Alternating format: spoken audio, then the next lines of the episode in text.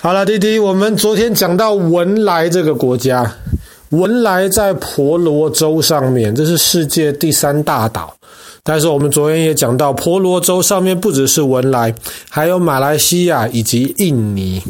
那么，印尼是全世界拥有最多岛的一个国家。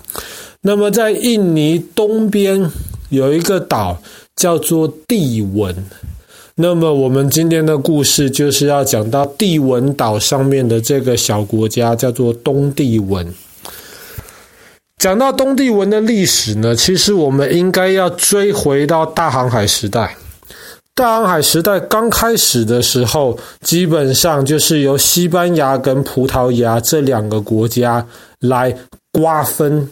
这个全世界，当时这两个国家就定了一个托特西利亚条约。我们去年讲故哦，前年哦，我们前年讲故事的时候讲到这个托特西利亚条约。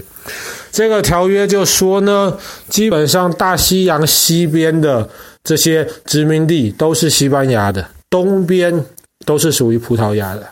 所以在那个时候，葡萄牙就开始在非洲或者是在印度，比方说印度的果啊。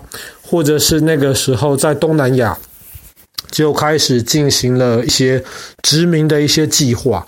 那个时候，葡萄牙的这些商人们，他们就到了帝文这里来。为什么要到帝文岛上呢？因为帝文岛上有两个很多的东西，其中一个就是这种檀香，檀香木的檀香。檀香是什么东西？我们知道，有时候你去一个木头的房子，那种很好的那种木头，比方说一些那种古老的庙宇，那么木头上面都会有一股淡淡的香味。那很多时候，这种就是檀香。那么檀香是可以拿来烧的，烧的这个檀香的这个香味会让人觉得很舒服，然后很放松。当时呢，葡萄牙的一些殖民者，他们到帝文这个地方就开始建立殖民地，然后呢，把葡萄牙的一些东西带过来卖给帝文当时的一些原住民，然后呢，在帝文这边开始大肆的砍树，特别是砍这些檀香木，要把这些檀香带回到欧洲去。所以呢，帝文。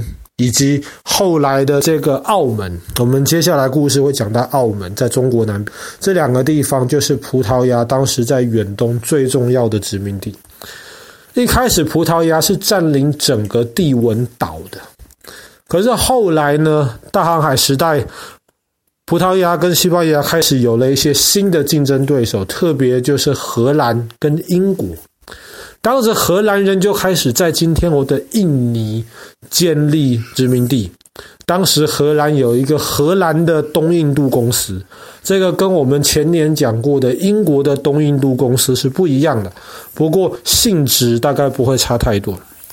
当时呢，荷兰的这个东印度公司呢，就开始在印尼上面殖民，然后他们也看到了帝汶岛上面的这个檀香木。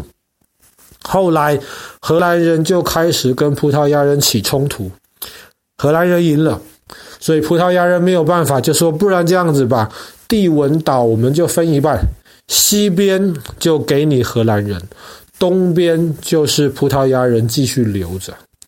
那么后来，这个荷兰占领的这个印尼的这个部分独立了，成为印尼这个国家的时候呢，一万多个岛都是印尼的，但是就这个帝汶岛东半边还是属于葡萄牙的。那么一开始印尼人也没有什么意见，就这样子吧。可是后来葡萄牙发现花这么多的资源经营这么遥远的这个东帝汶实在不划算，东帝汶的老百姓也想要独立。葡萄牙人就说：“那你们就独立吧。”在一九七五年的时候，东帝汶就建立起了一个独立的国家，大概几个月的时间。为什么？因为当年底的时候，印尼人他们就借口，我怕你们这个东帝汶这边有一些共产党的一些成员，所以当时印尼就派兵攻打了东帝汶。然后很快的就把东帝汶占领住了，宣布把东帝汶并吞，成为这个印尼的一个省。东帝汶的老百姓非常非常的生气，所以他们就开始透过游击队，透过其他方式反抗印尼的统治。那个时候，全世界除了澳大利亚之外，没有任何一个其他国家承认印尼对东帝汶的这个统治。那么，直到后来，印尼的这个统治者实在是受不了东帝文人不断的在叛乱。而且他们当时镇压、杀害了非常非常多东帝文人，有三十万东帝文人都被逼得离开他们的这个家乡。后来印尼也实在撑不下去了，总算东帝汶又第二次的宣布独立。这一次，东帝汶就成为了一个真正的一个独立的国家。那么，葡萄牙还是印尼，基本上都承认这个东帝汶的地位。可是，直到今天，东帝汶还是非常的落后，因为毕竟几十年的这个战乱，破坏了很多东帝汶的基础设施，所以东帝汶是一个非常落后的一个国家。那么，从观光旅游的角度而言，也很少观光客会真的到东帝汶这个地方去，因为当地的很多旅游资源其实没有被开，没有被好好的开发。那如果你是一个观光客，到东帝汶这个地方去参观的话，你就会发现东帝汶其实还留了很多当时葡萄牙人殖民的遗迹，比方说有当时葡萄牙人建立的这个，也不能算是城堡，没有那么大规模，堡垒，葡萄牙人建立的一些堡垒。这些堡垒呢，因为几百年来都没有好好的维修，而且那个地方树很多。所以很多树的这些树根就会长到这个堡垒的地基里面去了。一方面破坏堡垒，可是一方面有时候这个树枝又会撑住，让堡垒不要垮掉。所以在东帝汶可以看到很多这一种原来的这些殖民时代的建筑物和大自然共生的一种场面。那么东帝汶还有一个湖，这个湖很特别的是，这个湖。也是森林，这个森林是有一半都是沉没在水下的。那么有一些东帝汶当地的一些老百姓，他们其实会很喜欢。那么一半被淹没的森林，这个其实是一个看起来蛮浪漫的一个景象。但是东帝汶的老百姓都知道，这个地方远远看就好，千万不能够。太靠近这个湖，为什么呢？因为爸爸一开始的故事讲过，东帝汶有两个东西很多，第一是檀香木，第二个东西就在这个湖里面，就是鳄鱼。鳄鱼是非常强壮、非常聪明，而且非常凶猛的一种动物。鳄鱼很特别的是，它的眼睛、鼻子、嘴巴全部长在头顶上面。意思就是说，它可以全身都泡在水里面，游在水里面，甚至动都不动。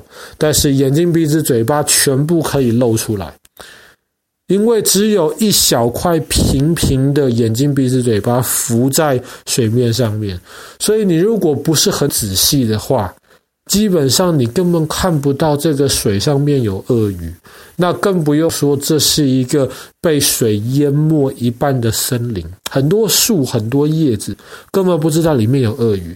但是当地人有估计过，可能小小的一块地方就有几百只鳄鱼躲在里面。这些鳄鱼，它们平常就在水里面而不动。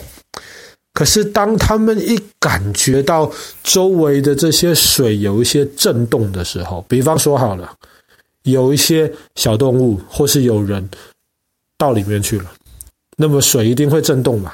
鳄鱼马上就感觉得到。然后，鳄鱼它的眼睛其实，在水上是非常敏锐，甚至在晚上，我们人的眼睛看不太清楚，鳄鱼还是可以看得非常非常的清楚，它要攻击的这个对象在哪里。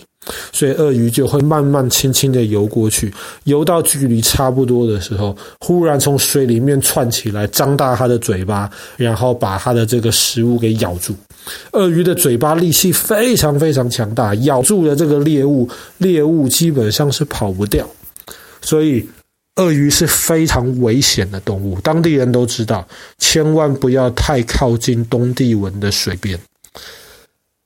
可是呢，特别有很多人呐、啊，亚洲人或是西方人都好，喜欢吃鳄鱼肉。鳄鱼肉其实比鸡肉更有嚼劲，还蛮好吃的。鳄鱼皮可以做成这种高级的这些皮包或者是皮鞋，所以很多人会想到抓鳄鱼啊。要怎么抓鳄鱼呢？鳄鱼咬到食物的时候，它就会嘴巴用力的咬住，然后它喜欢扭它的这个头，扭扭扭扭扭这样子转，希望在转的过程当中把这个肉给撕下来。所以很多人抓鳄鱼的时候就用同样的这个技术，他故意丢一个像是胶带这样子的东西给鳄鱼咬住，鳄鱼就开始转转转转转，一面转还一面拉，这样子转个几次之后，鳄鱼就自己用胶带把自己嘴巴给封住了。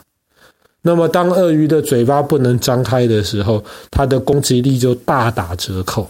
所以很多人抓鳄鱼。是这样子的方法，当然，爸爸说的这个很多人指指的都是一些专家了。像爸爸这种碰到鳄鱼的话，大概可能连逃都逃不了。鳄鱼的速度其实很快，所以如果我们有一天到东帝汶旅游的话，要非常非常小心。东帝汶的美丽风景很多，远远看着就好，不要太接近，因为水里面很可能有鳄鱼。好啦，那么我们今天的故事就讲到这边。曾经葡萄牙的殖民地东帝汶。